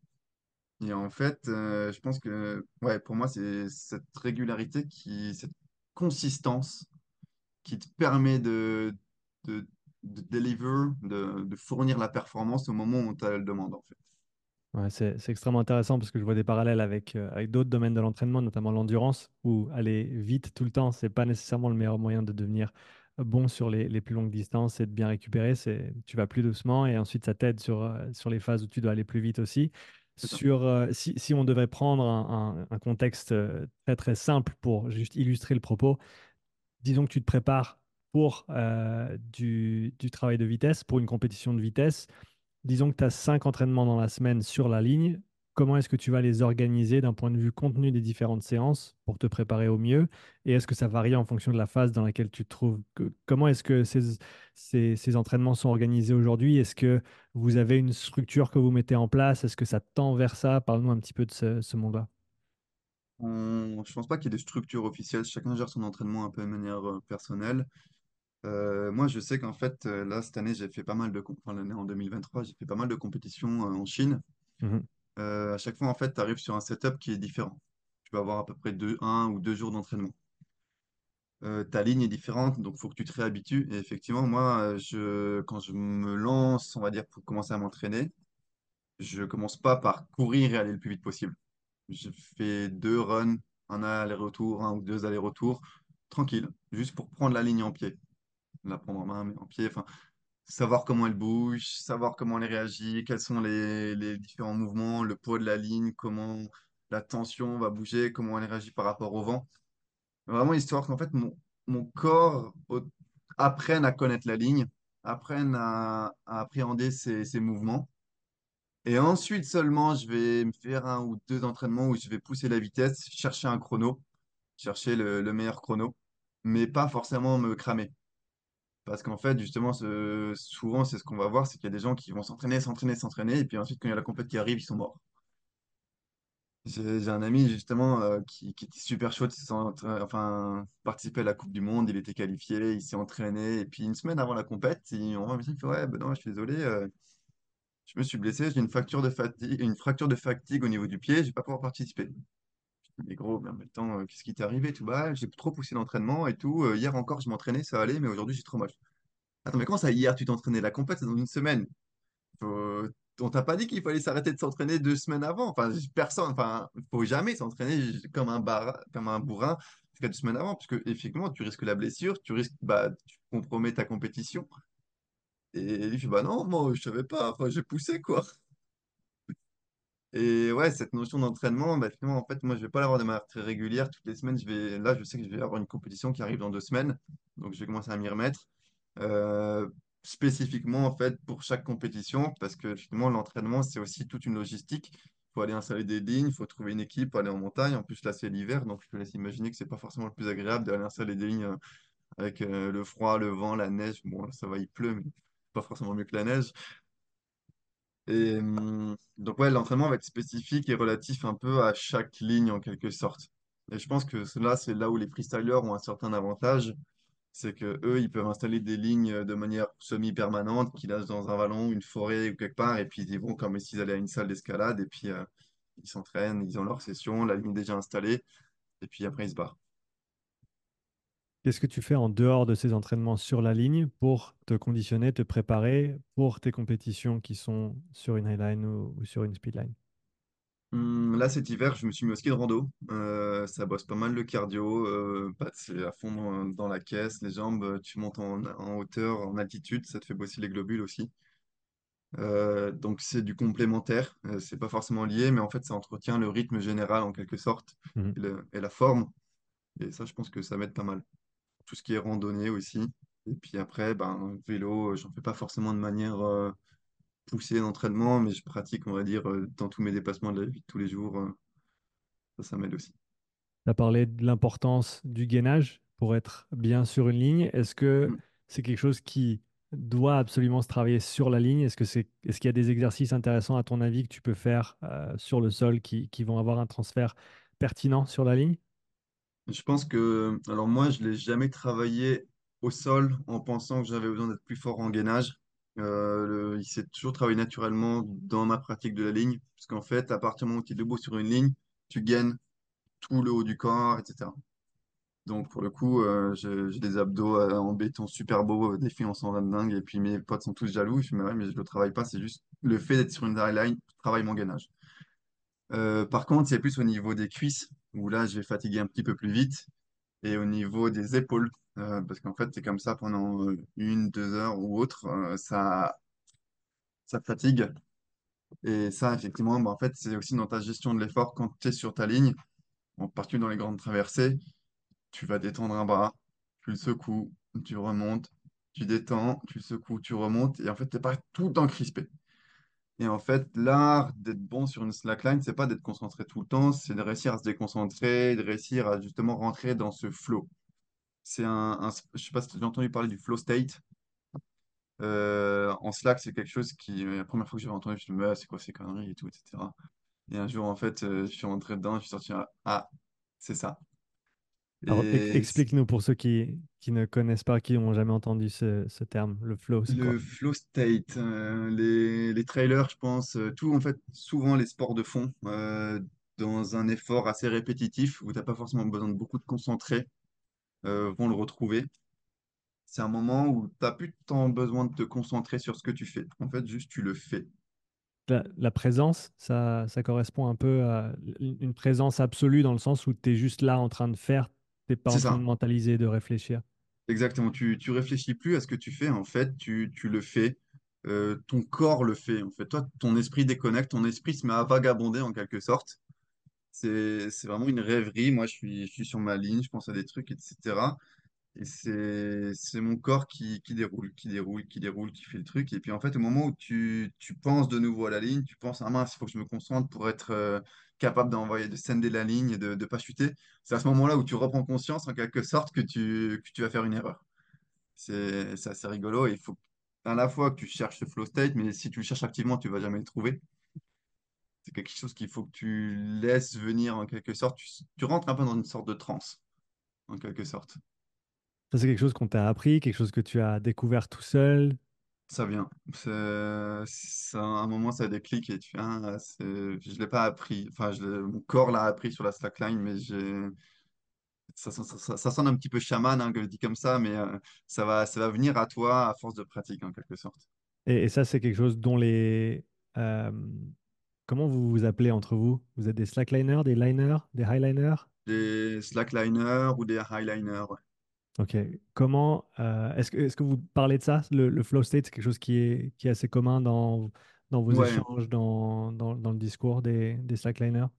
ça, ça rentre de... Ouais, on, on- on s'en parle, etc. Après, on va pas forcément donner de, de tips euh, comment l'atteindre le plus vite et tout, parce qu'en fait, on sait que c'est quelque chose qui existe, mais que paradoxalement, si tu vas le chercher, tu vas pas le trouver. Donc, en fait, c'est c'est un état euh, un peu mental dans lequel tu vas te mettre. Et je pense qu'en compétition, maintenant, j'arrive à le créer. Euh, avant la compète, je vais me mettre dans ma bulle. Je vais me répéter un petit mantra en quelque sorte. En fait, quand je suis sur la ligne, avant d'aller sur la ligne, je suis stressé, j'ai la compète, machin et tout. Au moment où je mets le pied sur la ligne, en fait, maintenant, je suis là, bah, ça y est. T'es là pour faire ce que t'aimes, t'es là pour faire ce que tu sais faire. Et t'as pas besoin de penser au. Juste euh, profite de ta ligne et fais ce que tu as envie de faire. Et après, à ce moment-là, tu, tu relâches un peu la pression. Tu retrouves tes sensations, c'est déjà ce que tu as répété mille fois, tu as le mouvement de la ligne, tu souffles, et au moment où tu entends le bump, tu lances le pied tu commences à courir. Tu nous en as parlé tout à l'heure et, et j'aimerais venir dessus maintenant. L'aspect de la préparation mentale pour la highline, pour la slackline. Parle-nous un petit peu de ça et, et quelle place ça prend pour toi? Pour moi, c'est important. Euh, pendant longtemps, euh, j'en prenais pas forcément conscience. Euh, le fait d'avoir fait beaucoup de compétitions et du coup de devoir forcément me préparer et trouver une méthode pour me préparer, ça m'a fait réaliser à quel point c'est important. Quand j'ai organisé la Coupe du Monde l'année dernière, j'ai pris le choix assez tôt de ne pas participer. Parce que justement, j'avais envie de faire une chose bien plutôt que deux choses mal. Et qu'en fait, j'avais envie d'offrir cette compétition aux athlètes pour qu'ils aient l'occasion de se consacrer à la performance et non pas à l'organisation. Et en fait, euh, j'ai pas mal de monde qui, a critiqué ça, qui fait Ah, mais euh, ce sera pas une vraie Coupe du Monde si tu participes pas, tu es le champion du monde, il faut, de toute façon, euh, c'est tellement rapide, ça te prend seulement deux minutes sur la ligne, tu auras le temps de travailler à côté. Non, mais les gars, en fait, ce que vous comprenez pas, c'est que ça me met deux minutes sur la ligne, mais c'est une heure de préparation avant ça. Et en fait, euh, quand je vais être en train de courir à droite à gauche pour m'assurer que tout se passe bien, je vais pas le temps de me préparer à aller sur la ligne, et ça sert à rien de vouloir forcer la chose. Et en fait, cette préparation, euh, je pense que moi, j'ai besoin de me de me mettre dans ma bulle. Il y a un moment, en fait, avant les compètes, je vais m'écouter de la musique, euh, les gens vont me parler, je vais pas leur répondre, je vais plus les écouter, je vais être juste dans ma bulle, commencer à m'échauffer, enfin, pas forcément de chef très, mais juste dans ma tête, de me mettre en condition de dire je vais, je vais courir, de ouais, plus parler à, plus répondre aux questions et de, euh, de me dire bah, je vais courir bientôt, que je suis prêt, je, bois de l'eau, je m'étire avant, je...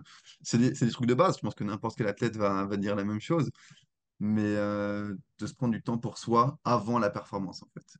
Donc, tu, tu nous as parlé de quelques éléments, des choses que tu fais, donc l'échauffement, l'eau, les étirements, etc. Est-ce qu'il y a des choses que tu te dis et, et que tu te dis avant chaque compétition ou avant euh, chaque grosse performance où tu, tu dois être euh, te prêt? Est-ce que tu as, des, une routine de ce côté-là ou des choses sur lesquelles tu travailles? Hum, Je vais plutôt parler des choses que je ne me dis pas. Je ne vends pas la peau de l'ours avant de l'avoir tué. Quand on est encore dans les quarts de finale et puis que j'ai un athlète qui me dit Ah, vas-y, on se voit en finale et tout, je suis là, Non, ben, j'en sais rien. Je, vais peut-être perdre au quart, donc, euh, et toi aussi, donc en fait, dis pas ça, ça porte malheur. Euh, je me concentre sur ce que je vais faire et ce que je vais donner. Parce que tant que c'est pas fait, c'est pas fait, tout simplement. Et ça, je pense que c'est c'est la compétition, tout peut arriver, il faut rester très humble là-dedans. Et euh, c'est ça qui est excitant aussi, c'est que le résultat n'est pas joué, c'est que t'en sais rien, tu vas faire une erreur ou pas. Et, et je me rappelle la dernière compétition,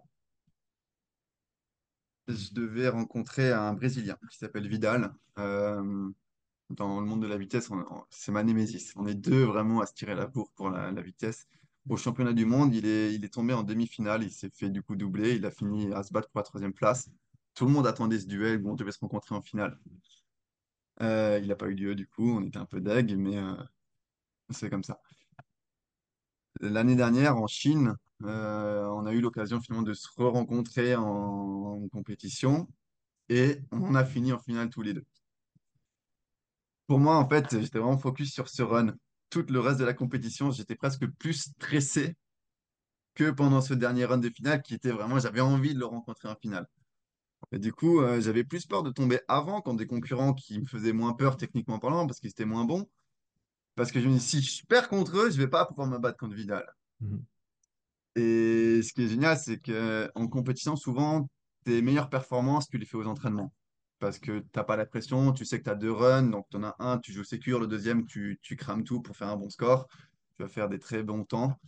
Euh, dans la compétition, on observe généralement tous les athlètes qui vont se retrouver quelques secondes plus bas que leur meilleur temps aux entraînements, parce qu'ils jouent un peu la sécurité, Ça, y a de la stratégie, parce que si tu tombes maintenant, bah, c'est foutu, donc tu vas pas chercher à faire le meilleur temps, juste à faire meilleur que l'autre, donc tu as un peu ça.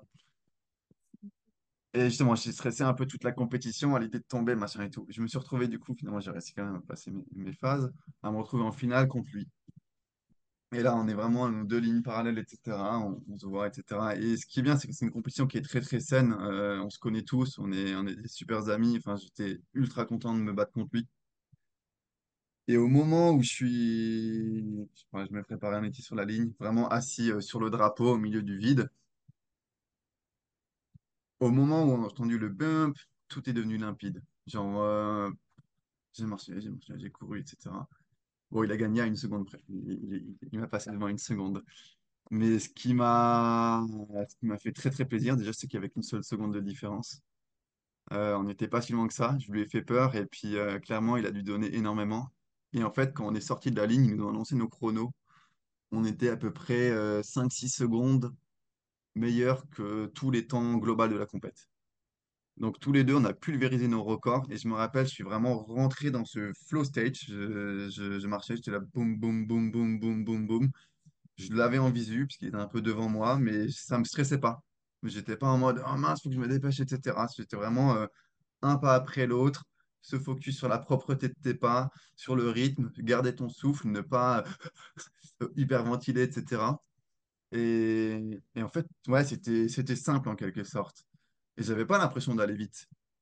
Pour moi, j'étais juste euh, dans mon effort, euh, machin, etc. J'ai encore une marge de progression. Je sais que je peux encore accélérer. À la fin, j'ai vu que le, drapeau se rapprochait, il était toujours devant. Je dis, bon, bah là, je commençais à me mettre un peu en danger, à faire trembler plus la ligne. Ça n'a pas suffi, faire une remontada. Mais vraiment, ouais, ce flow state dans lequel tu rentres, en fait, ça, c'est quelque chose qui est, est incroyable. Et je pense que là, pour le coup, ça m'a vraiment aidé. Donc ça, c'est sur le moment, tu nous as parlé juste avant. Est-ce que tu pratiques la visualisation? Est-ce que tu fais des, des, hum, est-ce qu'il qu'il y a des éléments de pratique que tu mets en place loin de la ligne, mais pour te préparer mentalement pour la ligne? Loin de la ligne, euh, loin en temporalité, c'est-à-dire avant les entraînements, etc. En dehors de tes entraînements ou des moments où tu es sur la ligne ou proche de te, te- de, de te mettre sur une ligne? Hmm, plus trop. Je pense que j'ai atteint un niveau où j'ai plus peur de la ligne. Euh, quand tu, quand je débutais, ouais. Quand je débutais, là, bon, bah, aujourd'hui, je vais, je vais me lever, je vais faire quelques pas, je vais essayer de tenir le plus longtemps, de me battre, etc. Euh, maintenant, c'est quelque chose, tout ça, c'est assez loin derrière moi. Euh, j'ai plus à me battre contre la ligne, juste à me battre contre moi-même, en quelque sorte. Et du coup, en fait, je vais Ouais, je vais plus me focuser sur l'effort dans le temps présent et pas forcément essayer de trop intellectualiser la, la performance en amont. Je me dis justement que je vais essayer de donner le meilleur de moi-même, euh, de me calmer et d'être bien dans mon corps avant d'y aller. Est-ce que tu penses que pour des personnes qui ont un niveau moins, moins élevé que le tien, peut-être des débutants intermédiaires, ça peut être intéressant d'utiliser la visualisation pour se préparer? Ouais, ouais, clairement, je pense que ça, euh, ça, ça aide. Ça, ça aide à pas être surpris, ça aide à pas s'épuiser, euh, ça aide à accepter que tu vas tomber beaucoup avant de réussir à marcher. Toi, aujourd'hui, qui a, qui a atteint ce niveau, donc tu es le meilleur dans certains contextes, un des meilleurs de, de manière générale. Euh, pas objectif, disons que j'ai remporté un titre, mais euh, ok, donc disons que tu as remporté un, un titre et tu aimes batailler avec les meilleurs dans la, dans la discipline. Comment tu vois ton développement dans les années qui viennent dans le, dans le sport? dans le côté athlète, Commençons par Je ça. vais, dans le côté athlète, je vais, je vais continuer à faire de la compétition. Euh, là, j'ai une nouvelle compétition qui est tombée. Je vais repartir en Chine dans deux semaines. Euh, ce sera une très belle occasion de rencontrer la communauté chinoise, de m'entraîner pour les championnats du monde avec des, petits matchs, on va dire, de, de gala en quelque sorte, qui n'ont pas forcément d'in- d'influence sur le ranking global, mais qui me remettent en condition de, mince, il y a un jeu, il y a un, enjeu, il faut, donner la performance. Donc ça, c'est, bien. Euh, pour le moment, euh, en vitesse, je suis encore, euh, je suis encore bon, je suis encore performant, j'ai envie de donner je sais que j'ai une marge de progression, donc je vais pas lâcher le morceau. Euh, Il y a des petits jeunes qui commencent à arriver, c'est bien, mais pour le moment, je me laisse pas faire. Qu'est-ce que tu vas, qu'est-ce que tu vois comme, euh, comme potentiel de développement de ton côté sur la, la speedline? Hum, je vais continuer à organiser l'année prochaine la Coupe du Monde. Je vais faire ça tous les deux ans euh, pour me donner aussi un temps de répit pour être athlète et pas uniquement organisateur. Mhm. Et ce que j'aimerais bien, en fait, c'est euh, pousser mes challenges personnels Euh, j'aimerais passer un kilomètre en 15 minutes. Ok. À l'heure actuelle, c'est quoi le record? Il a jamais trop été fait, mais on est plus autour des, des 20 minutes et quelques. Euh, pourquoi 15 minutes, un kilomètre? Parce que ça fait 4 km heure et que ça représente un rythme de marche normal au sol. Et j'ai envie de me dire que, pff, tu sais quoi, bah ouais, un kilomètre, 15 minutes, c'est in and out, le temps de, de faire chauffer la cafetière, c'est bon, quoi. Ça me fait, ça me fait penser au rameur indoor où tu as le, le 2000 mètres qui est un petit peu la distance reine, mais tu as toutes ces autres disciplines qui sont venues se greffer autour où tu as le 1000 mètres, tu as le 500, tu as le 100 mètres, tu as le 5 kills, tu as le 10 kills, tu as le marathon. Est-ce que tu penses voir dans les années qui viennent justement une, peut-être une formalisation des différentes distances euh, au niveau que ce soit des records, des compétitions? Comment tu vois cette chose évoluer euh, dans les années qui viennent? Je pense qu'on on a justement cette formalisation qui commence à se créer euh, parce que ça permet de comparer, tout simplement. Et finalement, tu vas pas comparer 50 mètres avec 200 mètres de compte parce que bah, c'est comme un sprint et un demi-fond. Enfin, tu... Ouais, le mec, il est rapide, mais est-ce qu'il arrive à tenir le rythme sur la distance ou pas? Euh, après, c'est ce que je disais, c'est que l'avantage, c'est que nous, on, est super flexible. En fait, à partir du moment où tu as, un trou, tu peux mettre des lignes, tu peux faire une compète. Et comme on est une discipline aussi qui s'adapte, parce qu'en fait, les compétitions existent parce qu'il y a un public, parce qu'il y a un budget, c'est énormément de travail d'organiser, énormément d'argent, de temps, de bénévoles, etc. Euh, tu t'organises pas des compètes juste pour le plaisir, il faut aussi que derrière, tu aies un peu une retombée ou une capacité financière à l'organiser. Euh, cette capacité financière va être conditionnée par le spot où tu l'organises. En Chine, ils font ça dans des parcs nationaux. Ça met en valeur le lieu. Euh, en échange, ils organisent une compétition. Il y a du budget pour faire venir des athlètes, et ainsi de suite. Mais je pense que ça, c'est ce qu'on va retrouver dans, dans beaucoup de, de compètes. À partir du moment où tu as de sport, euh, où tu as une compète, c'est qu'il y a un budget, c'est qu'il y a un engouement. C'est toujours pareil, quoi. Mais je pense qu'effectivement, euh, nous, les athlètes, de toute façon, ce qu'on fait, c'est que si on a des distances qui sont un petit peu plus longues, en fait, on sélectionne une distance euh, sur laquelle on va courir. Hmm. Donc, on ne court pas la totalité de la ligne, on court un segment au milieu. Et ces segments-là vont se normaliser, je pense, par, par section de 50 mètres environ. Donc, tu as comme projet de continuer l'aspect euh, plutôt vitesse euh, cette année qui vient. Est-ce que tu as d'autres projets sur euh, différentes lignes cette année? Euh, j'aimerais me lancer aussi dans tout ce qui va être alpinisme et highline. Commencer à, à chercher du plus haut et du plus beau. Euh, maintenant qu'on a fait de la longueur, en soi, il n'y a plus de distance plus longue, sauf s'il faut la faire, évidemment. maintenant. Après. Et maintenant, je vais plus chercher, on va dire, un peu l'esthétisme, la difficulté d'accès. Euh, monter en haute montagne, euh, plus long, cropper, enfin, faut un truc. euh, là, quand tu portes des sacs de 30 kilos euh, pendant des heures pour aller stacker 50 mètres entre deux cimes, ça commence à m'attirer aussi. Ok. Est-ce que tu as des, des spots en tête euh, qui t'attirent plus que d'autres? Hmm, j'ai, j'ai quelques rêves ouais, qui, qui me titillent euh, dans les Alpes. Et puis en fait, l'avantage, c'est que n'importe quel sommet, on va dire, à partir du moment où il a un voisin ou quoi, n'importe quel combe en montagne, en fait, euh, tout est à ouvrir. C'est un sport qui est en émergence. Hmm. En alpinisme, tous les sommets ont déjà été faits. En slack alpinisme, euh, tout est à faire. Donc, euh, c'est un, terrain de jeu qui est, qui est vierge, il y a tout à faire. J'aimerais beaucoup faire quelque chose au Vignemale, le plus haut sommet des Pyrénées français. Euh, tu pars du Vignemale, tu vas en face, tu as un glacier euh, 500 mètres plus bas. Enfin, ce serait un spot euh, absolument majeur. C'est ce genre de ligne un peu mythique. Et par contre, euh, il y a un truc qui me titille beaucoup, c'est euh, 2,7 km, c'est un angle un peu ingrat. 300 mètres de plus, ça se fait quoi? Les trois kills sont pas trop loin. Les 3 kills, euh, ils sont, ils sont largement atteignables physiquement. Il faut trouver le spot et puis le- les financements qui vont avec, etc. Il y a d'autres personnes dans le monde qui sont attirées par ces très grandes distances et notamment ces records du monde qui, seraient partants que, pour aller les chercher? je pense que le jour où je dis euh, j'ai un projet de 3 km qui va en venir, euh, je vais pouvoir de- je vais devoir dire non à beaucoup de personnes. Ah ouais, à ce point-là? Ouais, ouais. Et pour le slack alpinisme, comme tu l'as, nommé euh, juste avant, c'est quelque chose qui, qui commence à prendre un petit peu aussi, j'imagine, avec les, les gars comme toi qui ont un petit peu plus de, de bouteilles, un peu plus d'expérience, et en plus ce background en escalade qui doit quand même être bien utile quand tu dois accéder à, à ces endroits un petit peu remote comme ça. Ouais, ça, ça prend, ça commence à prendre. Après, ça reste aussi un, un truc assez, on va dire, pas élitiste, mais sélectif, on va dire. Mhm. Il faut réapprendre une discipline complète. Euh, la montagne, euh, je l'ai pratiquée pendant longtemps, on va dire, euh, parce que j'allais dans les falaises, etc. Mais en fait, je réalise que c'est une pratique très, très, très différente de l'alpinisme. On allait à des falaises relativement faciles d'accès. On cherchait, on va dire, le plus court accès possible parce que bah, faut porter les sacs. Maintenant, tu, tu vas chercher le, pas le plus long possible, mais en fait, ton itinéraire va faire partie intégrante de ton sport. Donc, tu t'allèges au, au maximum, tu calcules, on va dire, combien tu vas avoir besoin à, aller d'un près, parce que ton, ton grammage dans ton sac va, va peser lourd quand il faut le porter sur euh, 5 heures plutôt qu'une heure, euh, ainsi de suite. Ouais, ouais, ça, ça en fait de la ligne à monter. Ça me rappelle, euh, bah, comme je t'ai dit, je regarde pas mal de, de ski en ce moment et, et j'aime bien regarder les épisodes de Cody Townsend qui fait euh, The 50, qui a comme objectif de skier 50 des, des plus, des plus belles descentes euh, dans le monde. Et bah, souvent, maintenant, il se retrouve à devoir faire de l'alpinisme au milieu de ces lignes pour atteindre un couloir, etc. C'est mêler ces différentes disciplines pour, les, pour, pour nous permettre d'y accéder, mais dans des, dans des spots euh, qui ont été intouchés jusqu'à maintenant, quoi. Ouais, c'est sûr. Ça, en fait, c'est ça qui est chouette, c'est que ça te fait changer aussi ta perspective. Euh, tu changes d'approche, tu vas découvrir un autre sport, un autre milieu, et puis ça, ça te fait évoluer. Ça, ça me plaît.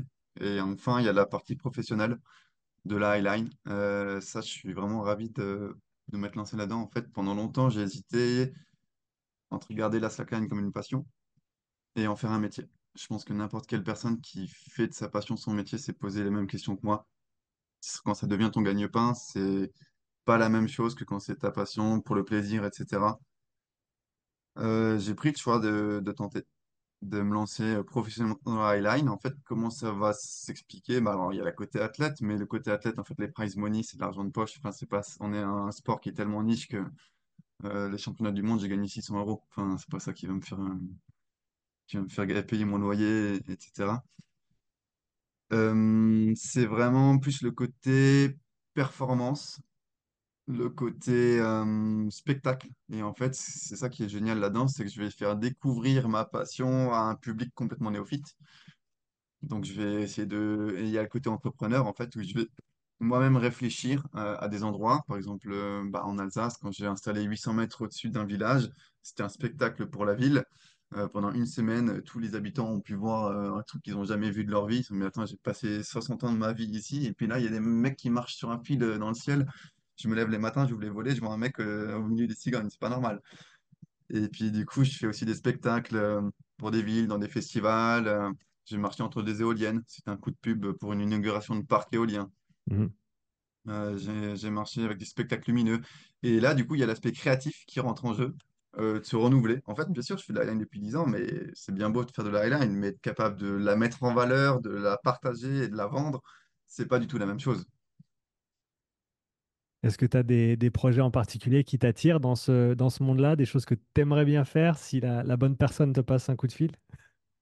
Euh, marcher au-dessus d'un stade. Euh, parce que euh, les stades de foot, en fait, c'est. Je fais pas de foot personnellement, mais en fait, c'est une communauté de passionnés. C'est une communauté de gens qui vivent pour leur sport, qui sont fans, etc. Et en fait, pouvoir marcher comme ça dans leur, on va dire, dans leur temple ou dans leur, dans lieu, pour moi, ce seraient des lignes qui seraient super belles, euh, qui permettent de partager avec toute une ambiance. Enfin, j'ai, marché, j'ai fait l'ouverture du GP Moto la- l'année dernière. Ok, super. Donc, euh, c'est quelque chose d'incroyable. Et puis, justement, c'est une communauté qui a strictement rien à voir. Mais on était vraiment bluffés, euh, le client comme moi-même, par la, la réceptabilité du public. Le public n'a jamais fait de cela, qui font de la moto. Enfin, tu pourrais dire, ça n'a rien à voir, ils vont s'en foutre complètement, mais pas du tout. En fait, les mecs, ils étaient sur chaud, ils étaient là, ouais, très bien, etc. Euh, on a marché euh, cinq minutes avant le départ de la course, euh, au-dessus de la ligne. Je peux dire que là, tu as l'impression, quand tu te lèves, c'est 60 mètres, hein, c'est pas très long, hein, j'ai l'habitude, mais quand tu as 5000 personnes qui te regardent en direct, euh, ça, ça souffle. Et ça, du coup, au niveau bah, régularité, etc., les entraînements, la compète, tout ça, ça, ça m'a beaucoup aidé. Mais après, quand tu es sur la ligne, tu commences à. Ce que je te dis, c'est que bah, ça y est, maintenant, Benoît, tu es, là pour faire ce qui te plaît.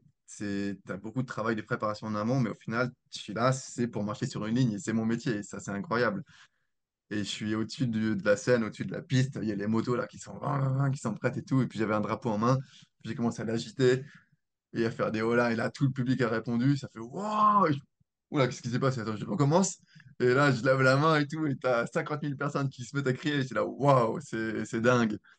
Ah, c'est vraiment génial. Donc, pour les auditeurs, euh, si vous nous écoutez, si tu connais le directeur du Stade de France, tu es prié de lui envoyer cet enregistrement et de lui dire que Benoît voudrait bien aller marcher euh, entre, entre les gradins euh, en dessus du, terrain. Je pense que ça peut, vraiment faire un truc sympa et j'imagine que tu es bien entouré avec les drones et, d'autres et d'autres personnels qui, gèrent bien les caméras pour en sortir des, des images assez époustouflantes, quoi. Ah, les, images sont dingues. C'est l'avantage, c'est qu'on occupe un espace qui n'est utilisé par personne. C'est visible par tout le monde. Puis derrière, on peut même faire des ouvertures de, festivals entre des bâtiments en ville. Enfin, on a vraiment une capacité à s'installer dans beaucoup plus d'endroits qu'on peut l'imaginer. Et puis bon, là, en 2024, il y a pas mal d'événements qui se préparent à Paris et en France. Euh, avoir un petit bâton enflammé, ce serait, sympa aussi, à bon entendeur. Euh, si tu devais te projeter dans 10 ans, Hmm. où est-ce que tu vois, un, le monde de la slackline et de la highline, et deux, toi-même, où est-ce que tu te vois dans 10 ans? Et où est-ce que tu aimerais voir ces disciplines dans 10 ans? Euh, dans 10 ans, je pense que on va avoir un développement un peu similaire à l'escalade. Euh, j'avais regardé un jour un film sur l'escalade qui s'appelait Uprising Valley. Je sais pas si ça te dit quelque chose. Non. Ça retrace un peu le, le développement de l'escalade à sa naissance, etc. Et puis je regardais ce- cette chose, c'était donc il y a 30 ans. Et puis ce qu'il décrivait en fait dans ce film, j'étais là, waouh, mais c'est c'est ce qu'on est en train de vivre actuellement. Enfin, le, le côté très intimiste de la slackline, tout le monde se connaît, c'est niche, c'est en développement constant. Le, le matériel avec lequel j'ai commencé n'a rien à voir avec le matériel que j'ai maintenant. Mhm. Le développement des communautés, etc. Et je pense que du coup, on va avoir de plus en plus de, de gens qui vont pratiquer. Il y aura de plus en plus de compétitions.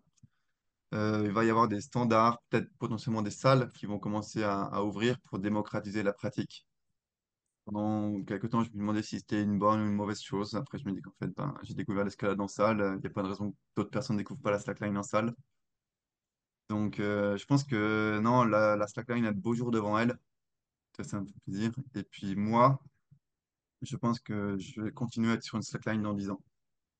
Euh, peut-être pas forcément au même rythme aussi intensif en tant qu'athlète, parce que je serai encore athlète dans 10 ans, ça c'est une autre question. En tout cas, est-ce que je serai encore performeur dans 10 ans euh, sur des spectacles? Est-ce que j'en ferai encore mon métier? J'espère que oui. Ça me plairait bien en tout cas. Bon, bah, écoute, c'est c'est vraiment génial, Benoît. Euh, merci beaucoup pour ce podcast. J'ai énormément apprécié notre échange. J'ai beaucoup appris sur la slackline, la highline et, et la speedline.